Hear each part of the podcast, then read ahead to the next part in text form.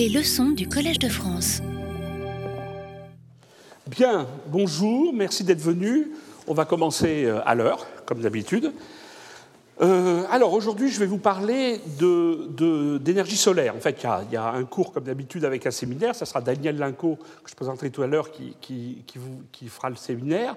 Euh, je vais faire une introduction assez générale sur l'énergie solaire, bien sûr, avec des aspects scientifiques, c'est quand même la, base, mais aussi, comme vous le verrez, avec des aspects euh, un peu historiques et économiques. Alors, comme toujours, j'aime bien reprendre les choses à leur base. Donc euh, voilà, en profiter pour faire un peu de science et de, choses historiques et générales. Donc c'est comme ça que nous, allons commencer.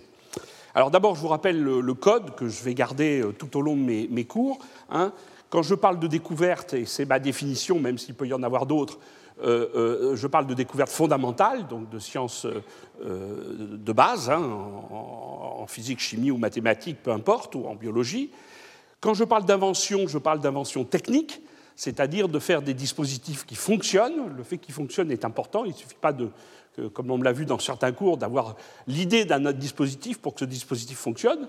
Et quand je parle d'innovation, je parle d'innovation technologique, c'est-à-dire d'innovation de systèmes qui fonctionnent, mais qui ont trouvé en quelque sorte leur marché, c'est-à-dire qui correspondent à des choses qui sont achetées, vendues, fabriquées, euh, et qui, euh, dans certains cas, peuvent changer euh, la vie des gens de façon plus ou moins importante. Voilà. Donc on, garde bien ces définitions en tête, qui, sont des définitions qui sont propres à mon cours et que j'accepte facilement de voir changer ou généraliser dans d'autres contextes. Alors, euh, on va parler évidemment du Soleil. Alors, vous savez tous, et c'est un point important, que, le, Soleil, c'est une centrale nucléaire, c'est même une centrale nucléaire à fusion. Ça transforme l'hydrogène en hélium en générant beaucoup d'énergie, et c'est évidemment euh, la base d'une production énergétique de toutes les étoiles, et c'est évidemment quelque chose d'extrêmement important. Alors, dans ce processus, euh, euh, euh, ce réacteur émet un certain nombre de rayonnements et de particules.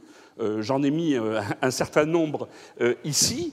Et ces rayonnements et ces particules sont de nature assez différente, mais ceux qui vont nous intéresser le plus, c'est la partie des ondes électromagnétiques dans le domaine de l'infrarouge et du visible, qui évidemment sont des rayonnements qui se euh, transporte à la vitesse de la lumière, bien évidemment, et qui arrive jusqu'à la Terre, et c'est bien ça euh, l'important.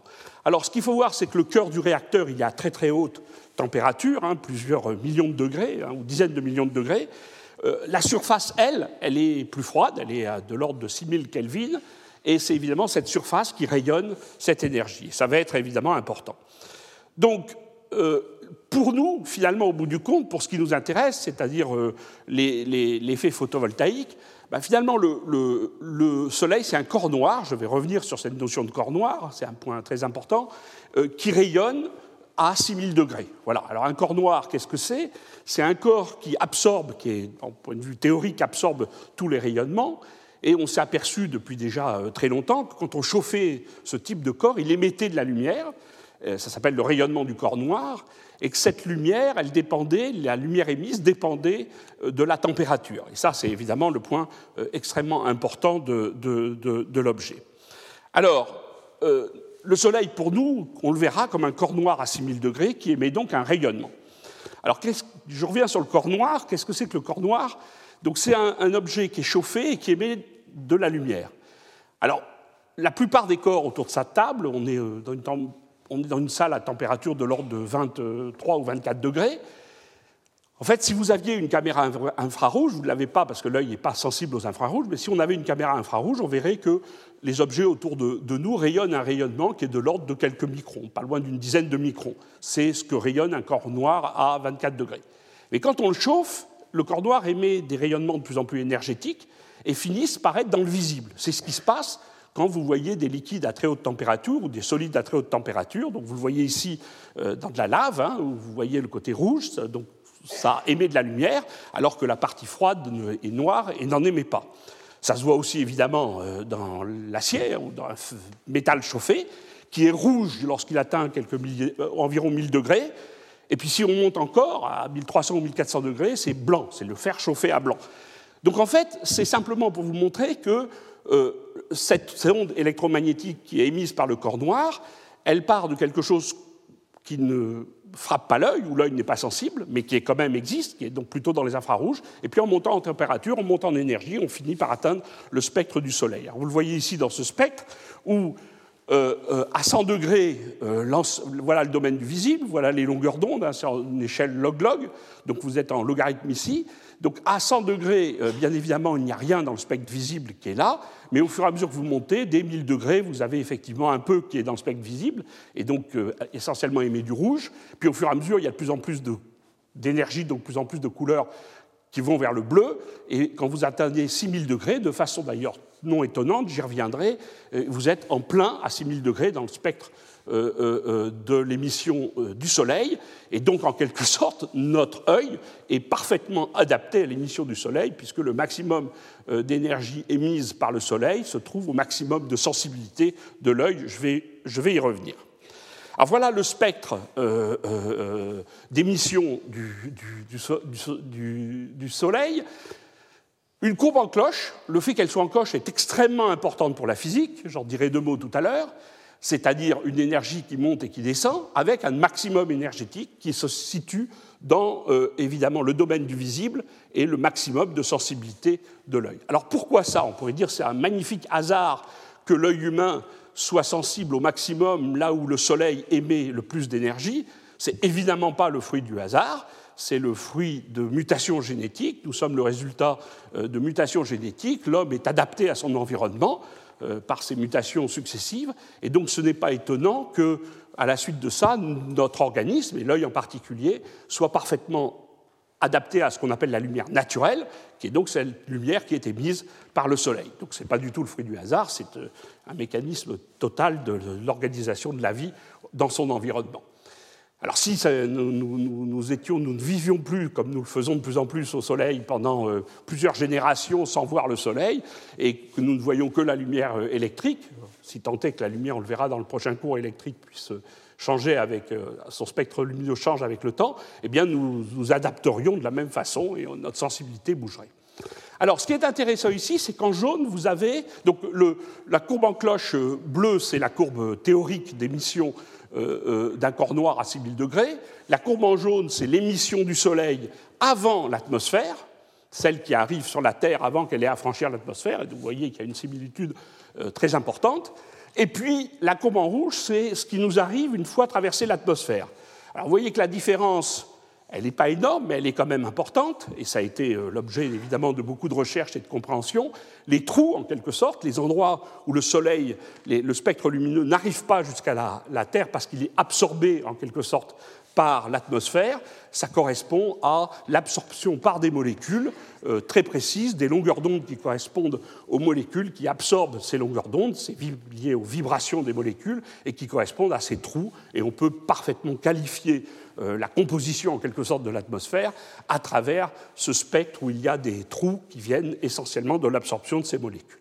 Voilà, donc c'est la base. Alors ce qui est intéressant dans cette affaire d'un point de vue historique, et donc je passe à ce slide que j'aime beaucoup, euh, qui, dit quelque chose qui paraît évidemment un peu ridicule, mais qui est assez profond, c'est que la prédiction, ce n'est pas quelque chose de si facile.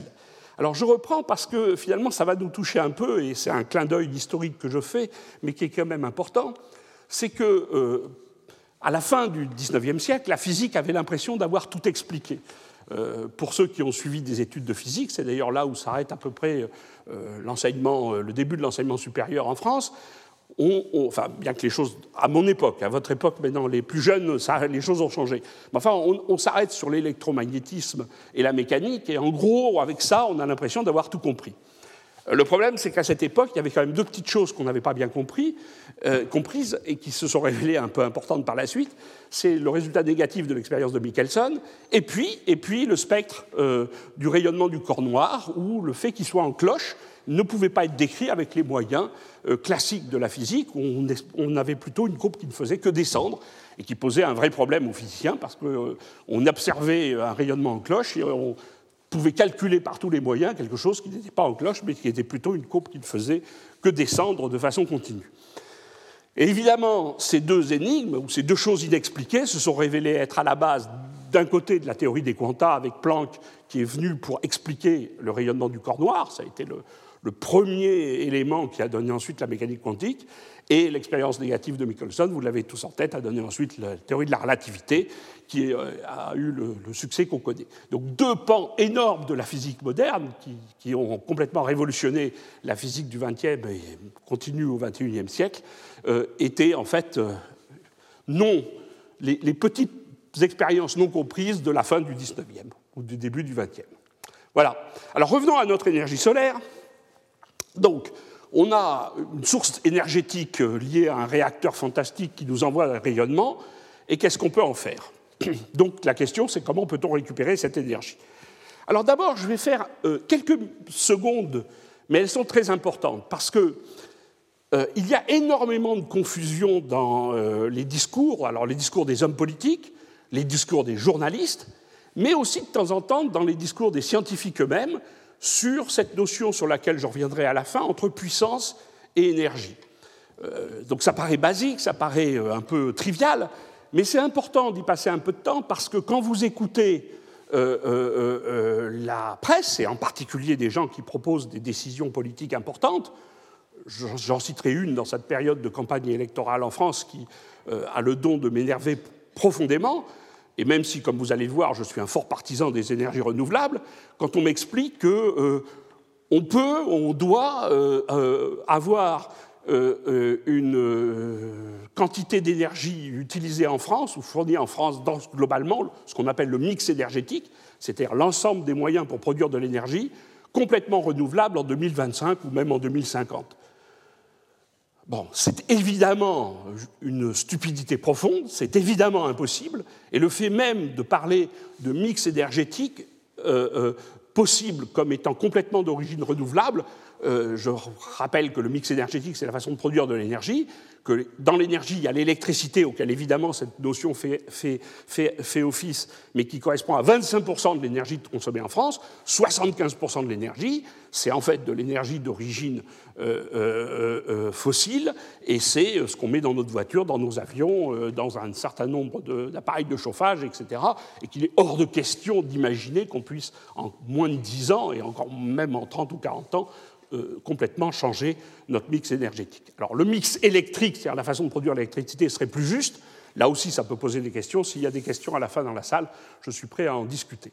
Alors je reviens sur cette notion de puissance et d'énergie parce qu'elle est, elle est sujet à beaucoup de, confusion.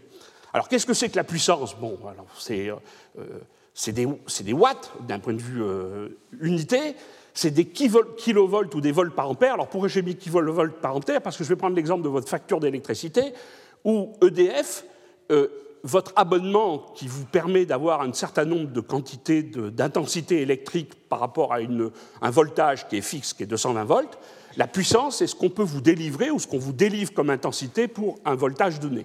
Et alors, EDF euh, e vous le facture en votre abonnement en kilovolts par ampère. Ce sont des kilowatts, bien évidemment, mais euh, il utilise le terme kilovolt par ampère pour bien vous faire sentir que sur le voltage de 220 volts, c'est un, abonnement pour pouvoir avoir accès à une certaine quantité d'intensité électrique, c'est-à-dire d'ampères que vous pouvez consommer. Et c'est juste une quantité que vous pouvez utiliser. Lorsque vous dépassez cette quantité, votre, votre appareil disjoncte, vous êtes au-dessus de ce qui vous avait été permis d'utiliser, mais c'est simplement artificiel. C'est simplement parce qu'on a décidé, vous avez pris un abonnement de 3, de 12, de 18 kV par ampère, jusqu'à ce que vous atteigniez cette valeur-là, cette puissance, vous consommez. Donc finalement, la puissance, c'est ce qu'on peut vous délivrer comme quantité d'intensité à un instant donné. L'énergie, c'est la quantité d'intensité multipliée par le temps c'est-à-dire c'est la puissance multipliée par le voltage, donc c'est la quantité d'intensité multipliée par le vol multipliée par le temps, c'est-à-dire la puissance en fonction du temps multipliée par le temps et pas divisée, et cette puissance multipliée par le temps vous donne des kilowatts-heures, donc des kilowatts multipliés par des heures, qui est le temps d'utilisation de l'intensité que vous consommez, et c'est ce qui vous est facturé comme consommation. Dans votre facture, elle a une capacité de délivrer une certaine quantité d'intensité de, de, courant, et à côté, il y a la quantité que vous avez vraiment utilisée. Vous payez les deux, l'un dans l'abonnement, l'autre par votre consommation. Alors pourquoi je dis ça, et ça paraît complètement trivial de dire ça? C'est parce que vous verrez que dans le cas du solaire, la quantité de puissance installée est très différente de la quantité que vous pouvez fournir en électricité par rapport à d'autres moyens de production. Et typiquement en France, le nucléaire ou euh, euh, le, le, fuel en général, gaz ou euh, charbon. C'est-à-dire qu'il y a, rappelez-vous ça, on le reverra à la fin, un facteur 10, typiquement. Pour la même puissance installée, pour la même puissance installée, une usine, une centrale nucléaire ou une usine à charbon peut délivrer 10 fois plus d'intensité au cours de l'année qu'une centrale solaire. Donc 1 gigawatt installé, typiquement l'ordre de grandeur de ce dont on parle dans la presse, 1 gigawatt installé solaire, ça n'est pas équivalent à 1 gigawatt installé nucléaire ou euh, euh, euh, fossile, c'est 10 fois plus faible en production d'électricité.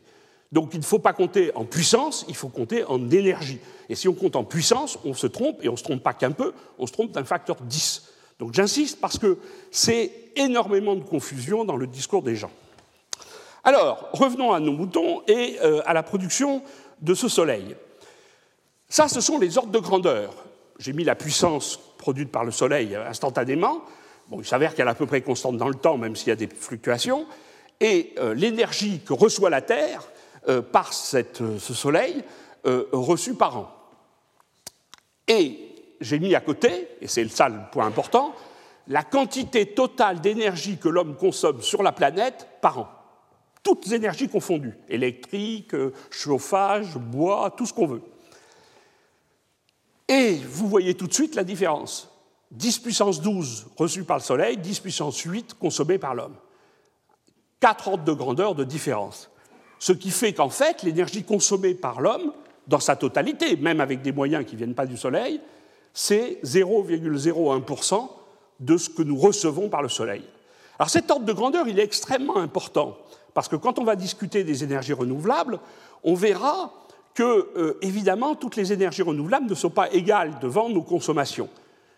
Le message que vous avez euh, compris, que j'essaye de faire passer, c'est simplement que nous recevons du Soleil beaucoup, beaucoup, beaucoup plus d'énergie que ce que nous consommons. Et donc, il y a là une source d'énergie qui est effectivement très grande. Alors après, il y a plein de problèmes qui se posent, on va en voir un certain nombre, mais il faut avoir cet ordre de grandeur en tête euh, lorsqu'on parle de l'énergie solaire. Ce n'est pas pareil si on fait le même calcul et j'aurais dû le faire pour vous montrer, si on fait le même calcul avec euh, euh, l'éolien, donc l'énergie d'origine du vent, on arrive à des nombres qui sont beaucoup moins spectaculaires au niveau de la différence entre, ou du rapport entre énergie reçue et énergie consommée. Donc, essentiellement, ce rayonnement nous arrive sous forme, comme on l'a vu, d'une partie qui est un spectre lumineux visible et d'une partie qui est un spectre que nous ne voyons pas, mais qui nous arrive sous forme d'infrarouge, et en grande partie, en grande partie infrarouge, un peu ultraviolet, mais surtout infrarouge, et qui contribue à, évidemment, euh, réchauffer, entre guillemets, la planète, entre autres. Alors, autre notion importante, c'est la répartition de cette énergie euh, euh, sur la Terre. Alors, on pourrait, on pourrait dire, et ça, ça, on le dit souvent, que c'est une répartition inégale. les gens qui habitent au nord de l'Écosse et les gens qui habitent au sud de l'Italie ont certainement la, sensation de ne pas être complètement égales vis-à-vis de, la, ressource solaire. Mais prenons le cas de la France, qui est, un cas euh, typique du milieu de l'Europe. En fait, cette différence, elle n'est pas si importante que ça. Vous voyez qu'entre les gens qui habitent tout à fait au nord de la France, du côté de l'île, et les gens qui habitent à Nice, euh, euh, au sud-est de la France, où le taux d'ensoleillement est le plus important, eh bien, au bout du compte, ça fait un, un facteur entre, vous voyez, 1200 et 1800, euh, c'est-à-dire en, 50% de plus. Alors 50% c'est important, euh, évidemment nous n'avons pas l'impression d'être dans le même climat à Lille et à Nice, mais n'empêche que ce n'est pas si différent que ça, c'est plus, mais ce n'est pas énormément plus, ce n'est pas 3 ou 10 fois plus. Donc il y a un point important, c'est que cette énergie, contrairement à d'autres, on reviendra sur les énergies fossiles, eh bien, elle est relativement bien répartie, même s'il y a des inégalités entre le nord et le sud pour l'hémisphère nord et le sud et le nord pour l'hémisphère sud. Et comme vous le voyez, évidemment, elle est centrée sur euh, euh, le centre de, la Terre. Plus vous êtes près de l'équateur, plus vous recevez de soleil, il n'y a, pas de doute là-dessus. Mais enfin, je dirais que les rapports, un facteur 2 ou 3 dans les énergies solaires, c'est énorme comme différence. Euh, entre avoir du pétrole et pas du tout, ce n'est pas un facteur 2 ou 3, c'est beaucoup plus.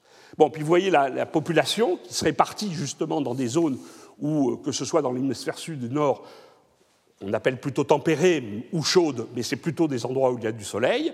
Voilà, et vous avez la consommation vue par cette photo de, de ce montage de, de, la, la, planète sous, pendant la nuit qui vous donne l'idée des zones les plus éclairées, qui sont à la fois des couplages entre euh, population et production d'électricité, comme vous le voyez, puisqu'en Afrique, la population est assez importante, la production électrique l'est moins. Alors, euh, quand on parle d'énergie, évidemment, c'est important de euh, faire la différence entre ce qu'on appelle les énergies renouvelables et celles qui ne le sont pas, et euh, j'ai classifié de nouveau très simplement ces énergies. Et euh, les non renouvelables, c'est celles où finalement nous consommons le stock beaucoup plus rapidement qu'il est produit, et donc on arrivera à un épuisement du stock un jour. Et là, vous avez essentiellement les énergies fossiles, euh, qui, par définition, ont mis des, enfin pas par définition, par l'histoire, ont mis des millions d'années à se constituer, que nous consommons à une échelle de vitesse qui est de quelques dizaines d'années. Et donc euh, le renouvellement n'est juste pas possible, euh, même si, si on attend très longtemps, il y aura de nouveau, euh, on peut penser qu'il puisse y avoir un renouvellement des énergies fossiles, mais pas sur des échelles de temps raisonnables par rapport à leur consommation. L'énergie nucléaire aussi, hein, nous consommons de l'uranium dans la version de ce qu'on appelle la génération 3, c'est-à-dire celle que nous, utilisons aujourd'hui. c'est une petite fraction de l'uranium qui est utilisée et qui est consommée dans les centrales. il y a des, projet de génération qu'on appelle 4, mais ce n'est pas le propos de mon, de mon cours aujourd'hui. Et puis après, vous avez les énergies renouvelables, donc celles que l'on peut, en les utilisant, renouveler ou ne pas détruire le stock. Alors il y a évidemment la biomasse, à condition de replanter ce que vous consommez. Si vous brûlez du bois et si vous plantez à une échelle de temps qui est de la même vitesse à laquelle le bois pousse et que vous le replantez, eh bien votre énergie est renouvelable. Elle est renouvelable si vous replantez. Si vous ne replantez pas, elle n'est pas renouvelable. L'énergie éolienne, c'est-à-dire que vous consommez le vent euh, euh, euh, et a priori le vent revient, ce que vous avez utilisé ne diminue pas la capacité ensuite de produire du vent. L'énergie hydraulique, vous évaporez de l'eau des, des, mers et des océans qui ensuite, en retombant, se stockent dans des réservoirs dans les montagnes et ensuite vous récupérez par gravité l'énergie de l'écoulement de cette eau dans des barrages et donc dans des turbines. Et puis l'énergie solaire. Alors l'énergie solaire, en toute rigueur, vous pourriez dire, euh, évidemment, le fait de la consommer n'empêche pas le soleil de briller, ça, donc c'est totalement renouvelable. Euh, à un moment, le soleil s'arrêtera, mais vous comprenez bien qu'à cette échelle de temps, la problématique de l'énergie solaire n'existera plus. Donc nous ne sommes pas gênés par la disparition euh, certaine, mais très lointaine, du soleil. Alors, l'autre notion qui est importante, c'est que toutes les énergies, même les énergies fossiles, sauf l'énergie nucléaire, en fait, viennent du soleil, de façon directe ou indirecte. Alors ça, j'y passe deux minutes parce que c'est quand même un, point important. La biomasse, c'est-à-dire l'utilisation des ressources euh, liées aux plantes, eh bien, elle est d'origine solaire, puisque comme vous le savez, euh, le but du système, la façon dont fonctionne le système euh, des plantes, c'est de partir du CO2 comme source de carbone, du soleil comme source d'énergie, et de réduire au sens chimique du terme, c'est-à-dire de désoxyder, d'aller à l'inverse de l'oxydation, euh, le CO2 dans des molécules plus compliquées euh, de carbone et d'oxygène, des carbohydrates, qui sont formés avec l'énergie du soleil par photosynthèse et la source de CO2 qui est le carbone. Là aussi, une bêtise que je n'aime pas entendre. Euh, quand j'entends dire que le CO2 est un polluant, c'est faux. Le CO2, c'est l'élément indispensable à la vie. Le fait d'en avoir trop n'est pas une bonne chose, mais euh, il ne faudrait pas arriver à un monde où il n'y ait plus de CO2, parce qu'il n'y aurait plus de vie, et s'il n'y a plus de vie, il n'y a plus d'hommes, et donc tous, nos problèmes seront résolus. Donc, je reprends sur la biomasse, euh, c'est bien d'origine du soleil, c'est l'énergie du soleil qui permet de faire pousser les plantes. Euh, l'énergie éolienne, alors au moins sur Terre, après bon, il y, a des, choses un peu différentes quand on va en altitude, mais au moins sur Terre, elle vient de différences de température euh, sur le globe, donc les vents sont liés à des différences de température, ces différences de température viennent d'inhomogénéité euh, du climat qui vient du soleil, et euh, dans des endroits chauds où il y a des, basses pressions et des froids où il y a des hautes pressions, eh bien, il y a des courants qui s'établissent pour rétablir les pressions, et ça donne le vent sur lequel on peut prélever une partie énergétique avec de l'éolien. Et puis l'énergie hydraulique, je vous l'ai expliqué tout à l'heure, le soleil chauffe les océans, l'eau s'évapore, ça retombe dans des réservoirs, on récupère par gravité l'énergie euh, euh, liée à l'écoulement de, cette, de cette eau. Donc vous voyez que toutes ces énergies, y compris les énergies fossiles, qui viennent de la dégradation euh, de la biomasse avec le temps, hein, où le système s'est petit à petit concentré avec de plus en plus de carbone et de moins en moins d'oxygène et d'hydrogène pour former successivement du gaz, du pétrole et, de la houille. Et cette évolution se fait bien à partir de la biomasse qui elle-même est d'origine solaire. Donc vous voyez que toutes ces énergies, en fait, sont liées au Soleil. On y reviendra et c'est important. Alors, c'est ce qu'il faut retenir. À part le nucléaire, toutes les énergies utilisées par l'homme sont d'origine solaire. Alors les techniques maintenant. Ah ben, les techniques, ça consiste à récupérer, vous avez deux façons principales. Euh, l'une, c'est de récupérer directement la chaleur, l'autre, c'est de récupérer euh, par effet photovoltaïque le rayonnement qui est transformé en électricité, on le verra tout à l'heure. Alors, euh, la partie chaleur, bon, elle est évidente. Hein. Euh, le, Soleil chauffe par son rayonnement essentiellement infrarouge, comme je vous l'ai dit, et ça permet de faire des systèmes euh, qui permettent de chauffer de l'eau ou d'autres choses. On le verra là, sur l'exemple donné, c'est de l'eau qui permet de faire de l'eau chaude, dit l'eau chaude sanitaire, chaude, qui vous permet donc d'alimenter, par exemple, votre douche ou votre maison avec de l'eau chaude. Euh, mais on, va voir qu'il y a des systèmes un peu plus sophistiqués qui permettent de produire aussi de façon indirecte de l'électricité en chauffant à beaucoup plus haute température des fluides caloporteurs, donc des fluides qui transmettent de la chaleur. Alors là, on est sur des températures de plusieurs centaines de degrés qui permettent ensuite d'évaporer de l'eau et de fabriquer de l'électricité. Je vais y revenir. Et l'autre façon, c'est la conversion directe. Et je voudrais insister sur le fait que cette conversion directe est une chose fantastique vous êtes capable, complète, avec un système photovoltaïque sur lequel on reviendra, de transformer directement le rayonnement du soleil en électricité sans passer par des intermédiaires, et comme vous allez le voir, qui, intermédiaires qui, au niveau du rendement, euh, euh, euh, font énormément baisser la capacité de passer de l'énergie du solaire à l'énergie électrique. Donc c'est l'effet photovoltaïque qui est évidemment un effet particulièrement intéressant. Alors je reviens sur les solaires à concentration, donc ce solaire qui permet de chauffer directement des fluides. Donc voilà le schéma euh, d'une centrale solaire à concentration. Bah, c'est comme n'importe quel système pour produire de l'électricité. Vous savez que, que ce soit une centrale nucléaire ou une centrale à énergie fossile, pour produire de l'électricité, finalement, au bout du compte, qu'est-ce qu'on fait? On fait de la chaleur, on évapore de l'eau avec cette chaleur, on fait passer l'eau dans des turbines, et ces turbines produisent de l'électricité. Que ce soit la chaleur, qu'elle vienne d'une centrale nucléaire ou qu'elle vienne d'une centrale à charbon ou à gaz, il y a une origine de la chaleur, et après, le système est à peu près le même. Eh bien, pour une centrale à concentration solaire, c'est la même chose. La chaleur vient de la concentration des rayons du soleil sur un fluide caloporteur qui permettent de fabriquer de la chaleur, d'évaporer de l'eau et de faire tourner des turbines qui produisent de l'électricité. Donc l'origine euh, de cette chaleur, elle est d'origine solaire directement, mais le reste du système est à peu près équivalent à une centrale nucléaire ou à une centrale thermique.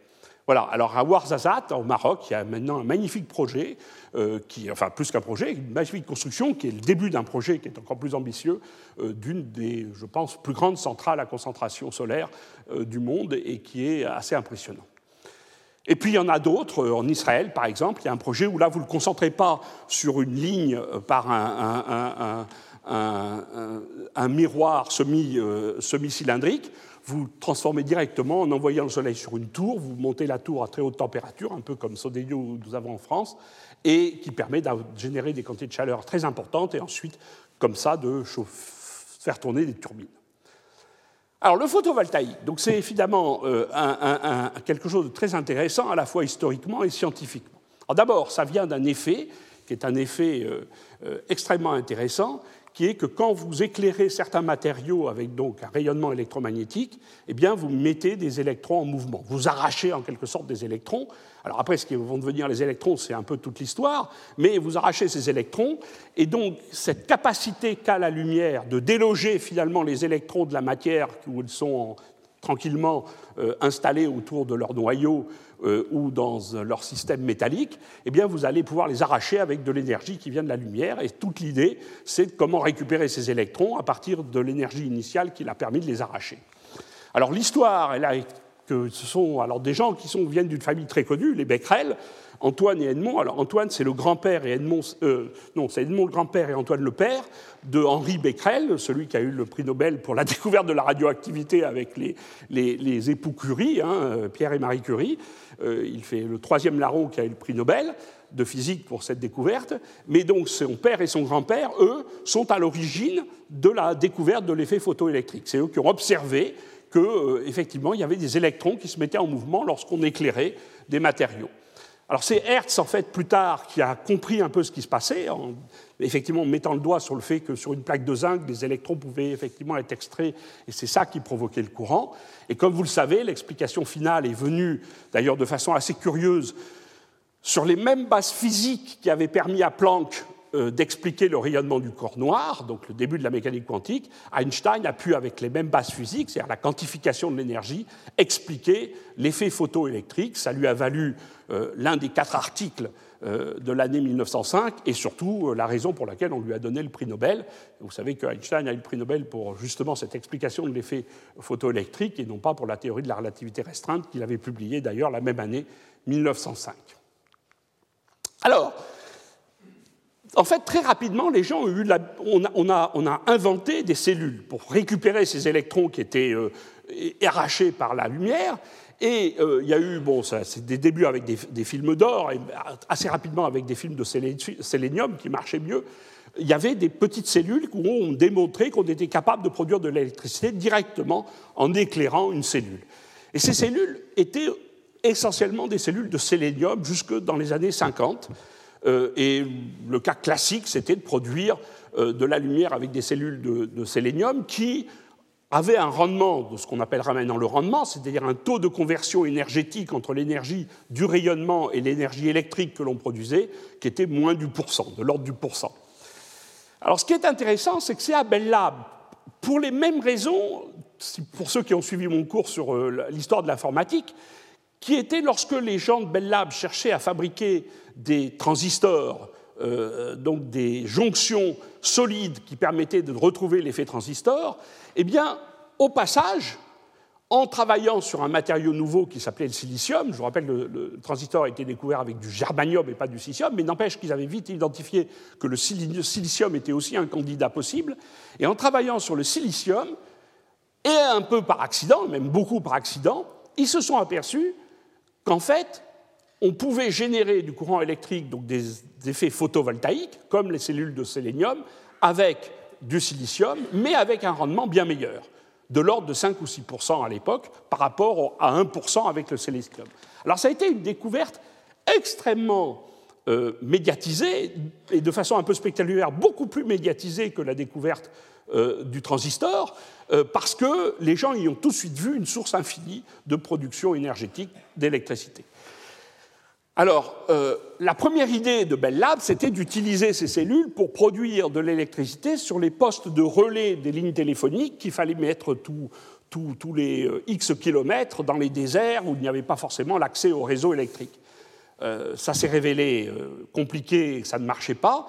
Et en fait, la première vraie application, ça a été euh, avec les satellites. On était dans les années 50, les premiers satellites avaient été, ont été envoyés dans l'espace, et pour avoir une capacité de fournir de l'énergie à ces satellites, eh bien, les cellules photovoltaïques étaient idéales, et ça a été la première application plus que de niche, hein. autant vous dire que d'un point de vue industriel, le marché était petit, euh, mais euh, intéressante des applications photovoltaïques. Alors, une fois de plus, ce qui est intéressant historiquement, c'est de voir qu'à la même époque, on a découvert le transistor, par les jonctions, donc à l'époque de germanium, puis ensuite de silicium, qui s'est révélé meilleur pour faire des transistors, et en même temps, on a découvert l'effet photovoltaïque. Et la presse de l'époque a incroyablement plus salué la découverte de l'effet photovoltaïque et des cellules de photovoltaïque que celle du transistor. Euh, le point clé, c'est qu'on peut dire aujourd'hui qu'il euh, a fallu, pour passer du photovoltaïque découverte euh, et invention à l'innovation, au sens quelque chose qui est réellement dans le domaine public. Il a fallu environ 50 ans pour le photovoltaïque. Je situe en l'an 2000, disons, l'émergence du marché du photovoltaïque, on y reviendra, euh, alors que, comme vous le savez, le transistor a complètement révolutionné dès les années 60 euh, encore plus dans les années 70, notre vie de tous les jours. Voilà, donc comme quoi l'écho que fait la presse d'une découverte ou d'une invention euh, n'est pas forcément lié à la capacité d'innovation future. Dans le cas présent, même si les deux sont des innovations, euh, celle du photovoltaïque a mis un peu plus de temps à émerger. Bon, alors je ne vais pas rentrer dans les détails sur. euh, Daniel Lingot vous en dira un peu plus sur comment les choses marchent. On est sur des jonctions euh, PN classiques comme on avait pour le transistor. Et l'idée, c'est de faire un champ électrique qui permet de collecter les électrons qui sont émis et donc, quelque part, de les récupérer pour faire euh, du courant électrique. Alors, une notion très importante qui, sur laquelle je pense Daniel reviendra, c'est qu'il y a un lien direct entre le matériau que vous choisissez pour faire cette jonction euh, PN, c'est-à-dire son gap entre la, bande de conduction et la bande de, valence, euh, euh, qui est lié au matériau que vous choisissez, et l'absorption du spectre lumineux que vous faites dans votre cellule. Autrement dit, chaque matériau, il absorbe autour d'une certaine longueur d'onde, et ça, c'est un point intéressant et important pour la suite. Alors, où on en est d'un point de vue industriel? On va passer maintenant à la partie un peu plus industrielle et un peu plus euh, euh, euh, économique. Où en sommes-nous d'un point de vue industriel? Je fais attention au temps. essentiellement, il y a une technologie qui domine, qui est mature et qui dure ou qui est plus, je ne sais pas si Daniel partagera cet avis, mais qui aujourd'hui, on va le dire comme ça, fait de la résistance, cette technologie. Elle aurait dû, logiquement, pour des raisons industrielles et économiques, où elle finira un jour par disparaître, mais pour des raisons économiques, elle fait de la résistance, et c'est un, un point important du débat. C'est la technologie initiale découverte à Bell Lab, celle au silicium. Donc qu'est-ce que c'est? C'est une petite couche de monocristal, alors pas tout à fait du monocristal, en fait, le, plus utilisé, c'est ce qu'on appelle un polycristal, c'est-à-dire c'est un monocristal, c'est un, cristal fait de plusieurs monocristaux, mais qui sont tous orientés dans la même direction, euh, qui fait environ 100 microns. Et ce polycristal orienté qui fait à peu près 100 microns, eh bien, vous en faites des jonctions, vous récupérez l'électricité, et c'est la technologie aujourd'hui à 90% qui est euh, celle des panneaux photovoltaïques. Alors, ça, c'est soit des purs cristallins, soit des polycristaux, mais dans tous les cas, c'est la technologie qui domine aujourd'hui au niveau industriel. Quand vous achetez ou que quelqu'un achète un panneau photovoltaïque, à 90% très largement, c'est cette technologie-là qui est utilisée. Alors il y a une autre technologie qui émerge et qui commence à être industrielle sur 10-15% du marché, c'est les technologies dites de couche mince. Alors vous voyez qu'on a complètement changé l'ordre de grandeur. Ici, ça, ça fait 100 microns. Ici, ça, ça fait 1 micron. Hein on n'est plus du tout sur les mêmes ordres de grandeur de quantité de matériaux. On met 100 fois moins de matériaux. Alors ça, c'est un point important pour toutes les questions sur la consommation des matériaux. Alors il y a trois technologies couches minces. Bon, une, j'insisterai pas parce qu'elle est en, passe d'être abandonnée, sur laquelle on peut, on peut discuter, euh, mais deux autres qu'on appelle CIS ou CIGS parce qu'elle est faite avec un cristal qui est fait par une couche mince de cuivre, indium, sélénium, L'autre, c'est du cadmium télénium, CDTE. C'est les deux technologies qui aujourd'hui sont en couche mince industrielle, c'est-à-dire où on fabrique des panneaux qui sont installés et qui fonctionnent. C'est la technologie dite CIS ou CIGS, parce qu'on met du gallium aussi, et CDTE. Alors, celle-ci est essentiellement focalisée sur une, entreprise, c'est euh, First Solar, qui, qui, domine cette technologie, qui a été le premier à la mettre au point il y a maintenant un certain nombre d'années, une dizaine d'années, euh, euh, et qui est un, cas un peu historiquement intéressant de, cellules solaires. C'est une start-up californienne qui est maintenant devenue un, très grand de la production de panneaux photovoltaïques. Mais avec cette technologie-là, CIGS commence à être diffusé dans plusieurs euh, entreprises, qui d'ailleurs des fois font du silicium et du CIGS. C'est, de mon point de vue, une des technologies d'avenir, mais on verra en particulier avec Daniel qu'il y a plein d'autres choses qui peuvent se passer et qui sont extrêmement intéressantes. Donc il faut retenir une technologie mature, 90% ou 85% du marché, des technologies de couche mince qui arrivent, mais dont l'arrivée est ralentie par la résistance, et j'expliquerai pourquoi cette technologie mature fait de la résistance, et euh, derrière, plein d'autres technologies, qui sont des technologies, disons, dans le monde des laboratoires et le monde des start-up, où là, alors, il y a, je ne vais pas les décrire, mais il y a tout un foisonnement de cellules photovoltaïques d'origine diverses. Alors, il y a les cellules de Gratzel, qui sont des, cellules qui ont été découvertes par un scientifique suisse euh, à l'EPFL il y a maintenant une vingtaine d'années, hein, ça a même plus de 20 ans, qui, sont faites par des particules de colorant, enfin du colorant et des particules de TiO2, et qui permettent de générer de la lumière. On arrive maintenant à des choses assez intéressantes. C'est une magnifique histoire de ce que je considère être une mauvaise valorisation de travail de fondamental, parce que je pense que c'est euh, une superbe technologie, mais qui a été très mal valorisée. Bon, ça, ça peut faire office de questions, hein, c'est un débat assez compliqué. Des, cellules avec des matériaux organiques, polymères ou autres matériaux organiques, et puis des cellules avec des nanoparticules. Bref, plein et plein d'autres idées, euh, euh, Daniel vous en parlera un peu, de nouvelles technologies dans le domaine du photovoltaïque qui répondent essentiellement à trois problématiques facilité de fabrication et flexibilité d'utilisation, coût moins cher et plus économe en matériaux et en particulier en matériaux qui peuvent être relativement rares. Donc il faut euh, aujourd'hui considérer que d'un point de vue industriel, avant que je vous parle de la quatrième génération, euh, il y a en fait euh, dans ce monde une technologie mature qui date des années 50, des technologies couches minces qui commencent à arriver et qui feront faire des économies de fabrication et de matériaux, et derrière, une ribambelle de technologies liées à des recherches fondamentales qui arrivent et arriveront dans le futur pour des applications qui restent à définir de niche ou importantes, et l'avenir dira dans quel sens les choses iront, euh, et qui seront réellement la préparation du futur du photovoltaïque. Donc il faut considérer aujourd'hui que d'un point de vue industriel, le photovoltaïque est assez balbutiement. Il y a une technologie de base, mais qui a vocation à disparaître à terme, euh, remplacés par des technologies nouvelles qui seront moins chères et plus économes. Voilà un peu le, message principal que j'aimerais faire passer. Alors, il y a une technologie qui est très intéressante, mais qui pour le moment a du mal à émerger au niveau industriel, qui vient sur cette remarque que les gaps de ces matériaux correspondent à des absorptions euh, de la lumière à une certaine longueur d'onde.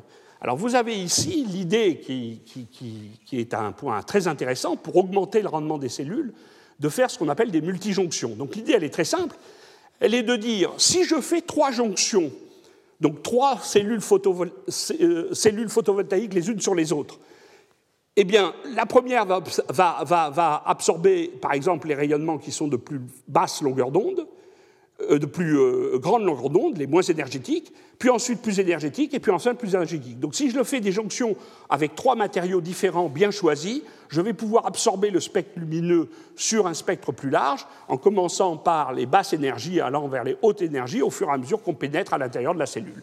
Donc ces cellules multijonctions sont en fait une façon d'utiliser mieux le spectre lumineux et augmenter le rendement des cellules.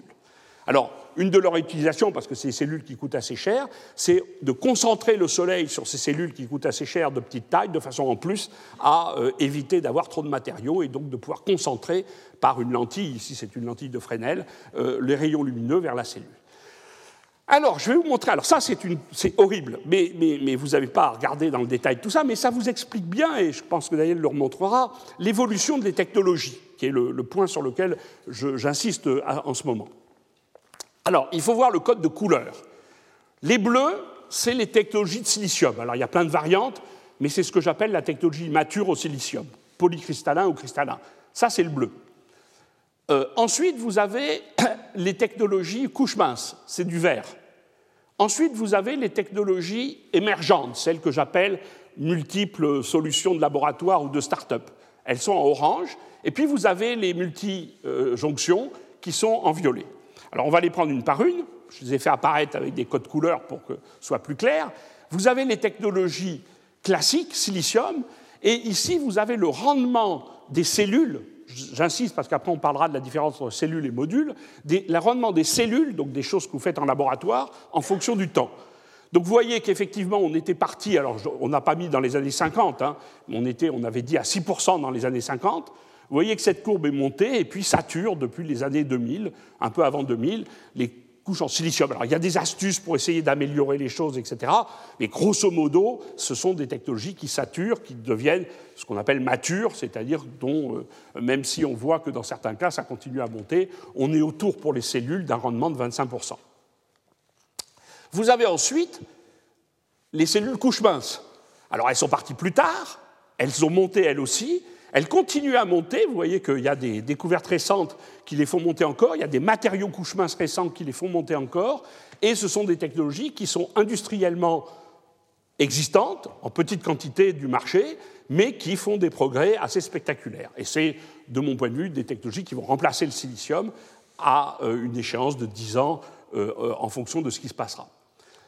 Vous avez les technologies émergentes, celles que je vous ai dit partant des laboratoires et des start-up. Alors évidemment, elles sont parties, vous voyez, uniquement dans les années 2000. Et puis elles se sont mises à monter et elles continuent à monter. Euh, elles ont du mal en ce moment à émerger des points de vue industriels parce que, euh, toujours pareil, le silicium fait de la résistance. Euh, eh bien, ces technologies sont plutôt ralenties parce qu'il y a cette technologie mature qui reste aujourd'hui très compétitive. J'y reviendrai.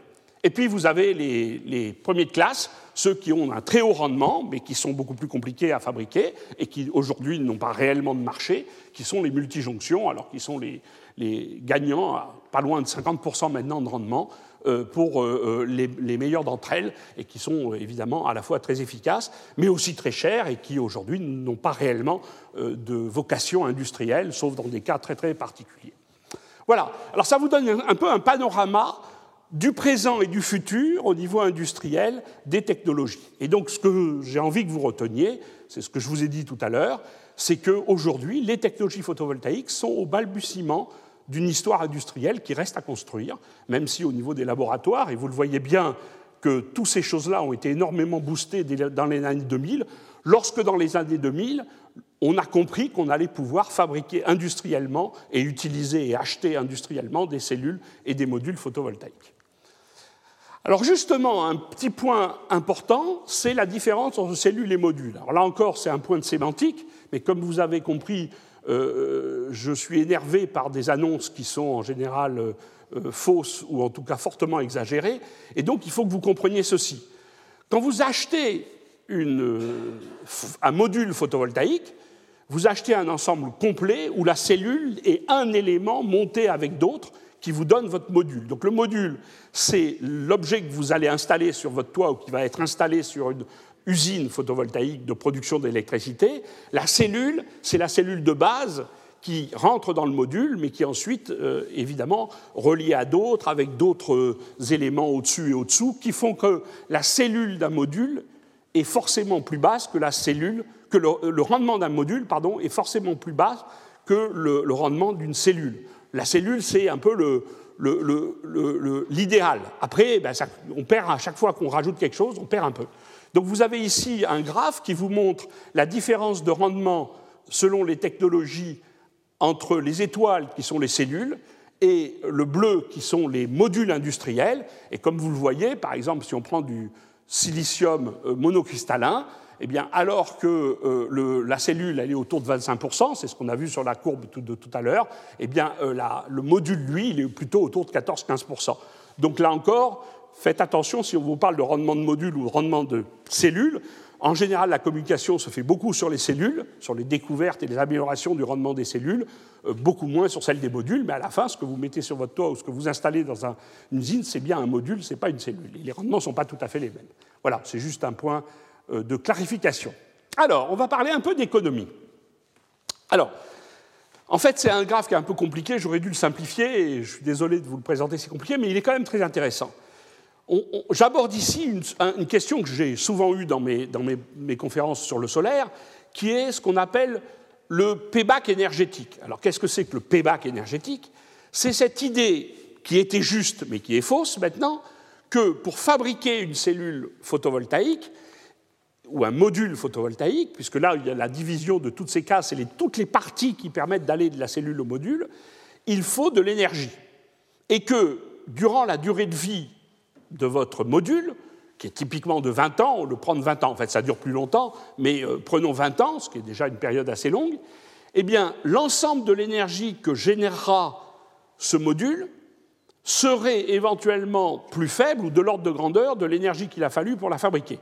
Donc le payback énergétique, c'est combien d'années vous faut-il pour, avec ce module, produire l'équivalent en énergie que ce qu'il a fallu pour le fabriquer. Donc un payback de 20 ans, ça veut dire que pratiquement, ben, euh, il a fallu une quantité d'énergie pour le fabriquer qui est celle qu'il va produire pendant 20 ans.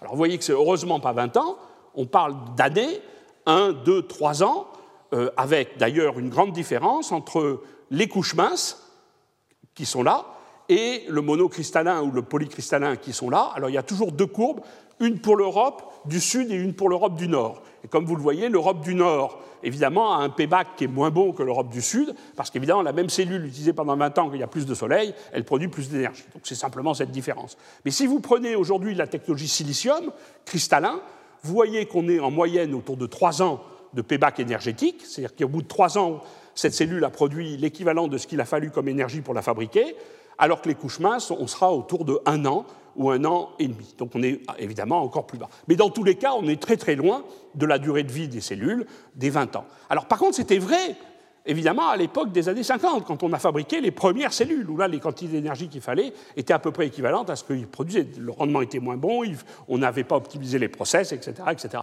Mais aujourd'hui, c'est plus vrai.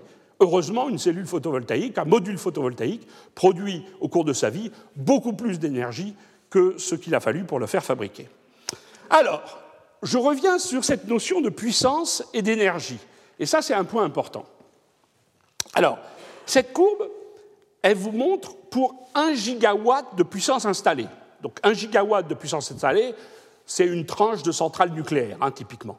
Donc vous installez une tranche de centrale nucléaire, vous installez une usine euh, à pétrole ou à gaz ou à charbon, ou vous installez, euh, peu importe, de l'éolien euh, ou de l'hydraulique, pour un gigawatt de puissance. Et puis, vous faites fonctionner cette puissance le plus longtemps et le mieux possible.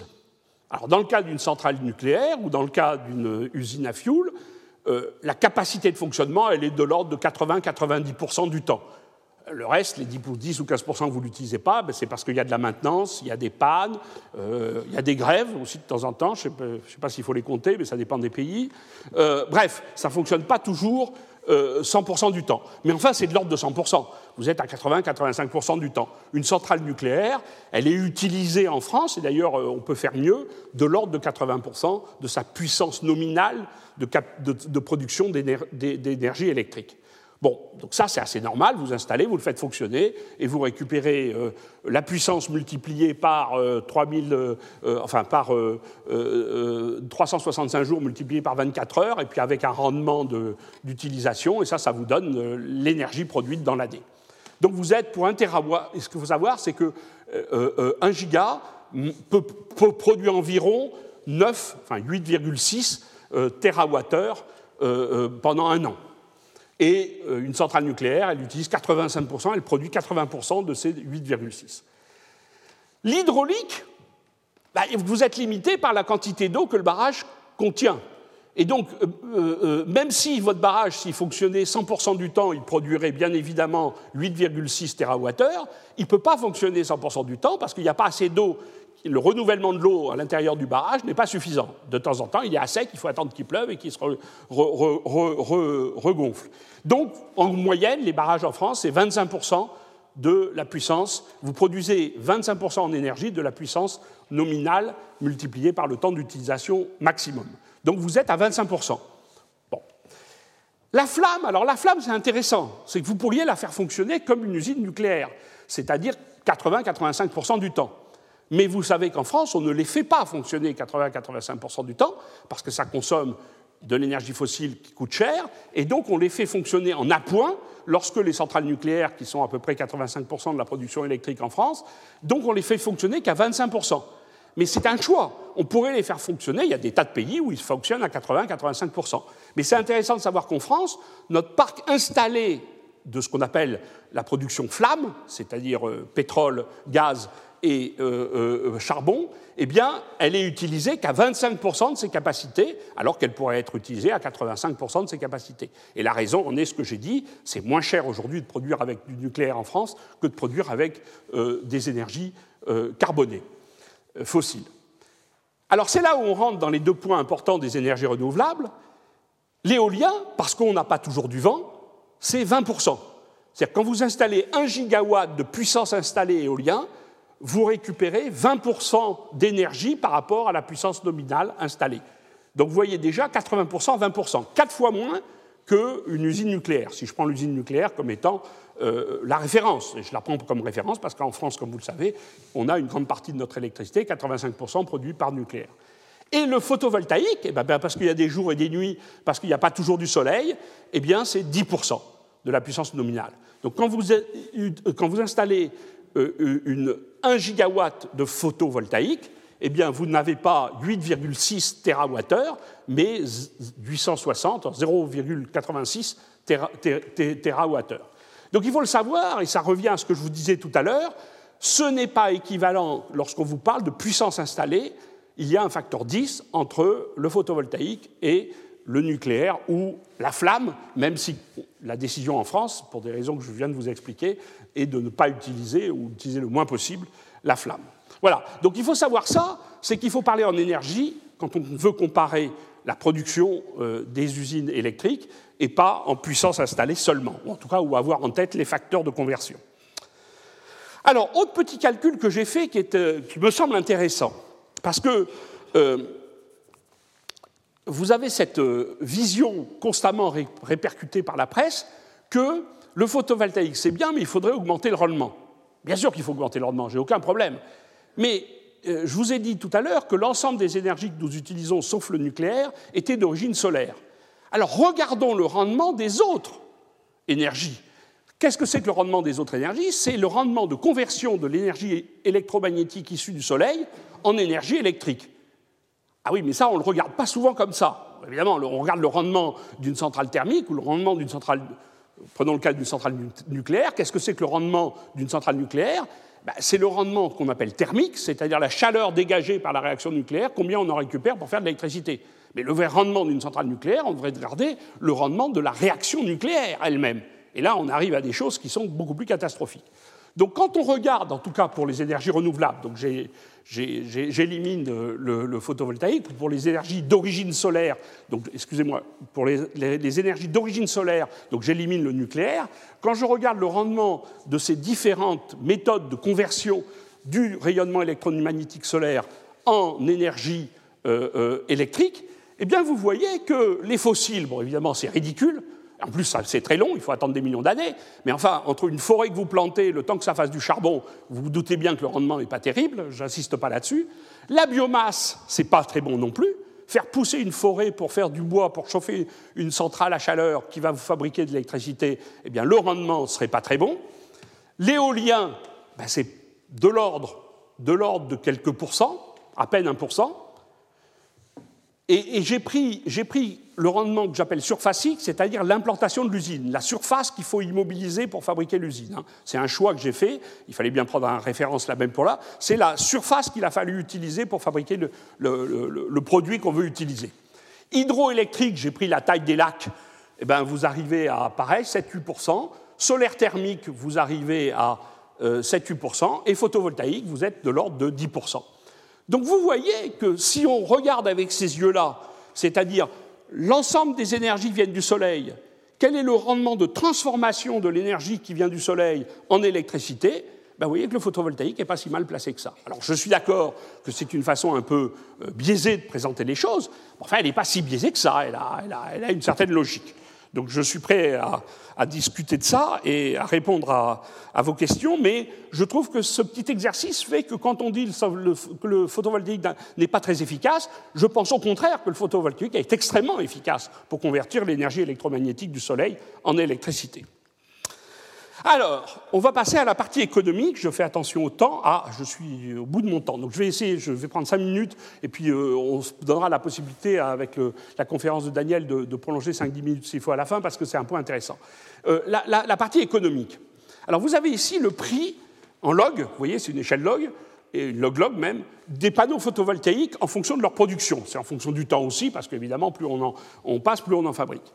Alors vous voyez que le prix, il a chuté euh, de quelques centaines d'euros. Euh, encore, je n'ai pas mis le prix à l'époque des années 50, où c'était quelques centaines d'euros le watt. Alors le watt, c'est on éclaire avec un système euh, complètement figé, enfin bien calibré, et on, on, regarde combien de watts on sort d'un module. Et puis on regarde le prix du module. Donc c'est le prix du watt, en quelque sorte. Ce qu'on appelle le watt peak, parce que c'est normalisé. Eh bien, vous voyez que le prix, il a chuté de quelques centaines à maintenant de l'ordre de 50 centimes d'euros, donc moins de la moitié d'un euro. Et, ça, c'est une chute spectaculaire. Alors, ce qui est très intéressant, c'est que cette chute, vous voyez, elle s'est faite quasiment assez rapidement, puis après il y a eu une période stable, qui a été la génération d'énormes bouleversements au niveau industriel, puis ensuite une chute très rapide qui nous amène maintenant à 50 centimes d'euros le watt. Et ça, c'est la production en quantité de puissance, donc je vous ai expliqué ce que c'était, en gigawatts, euh, chaque année.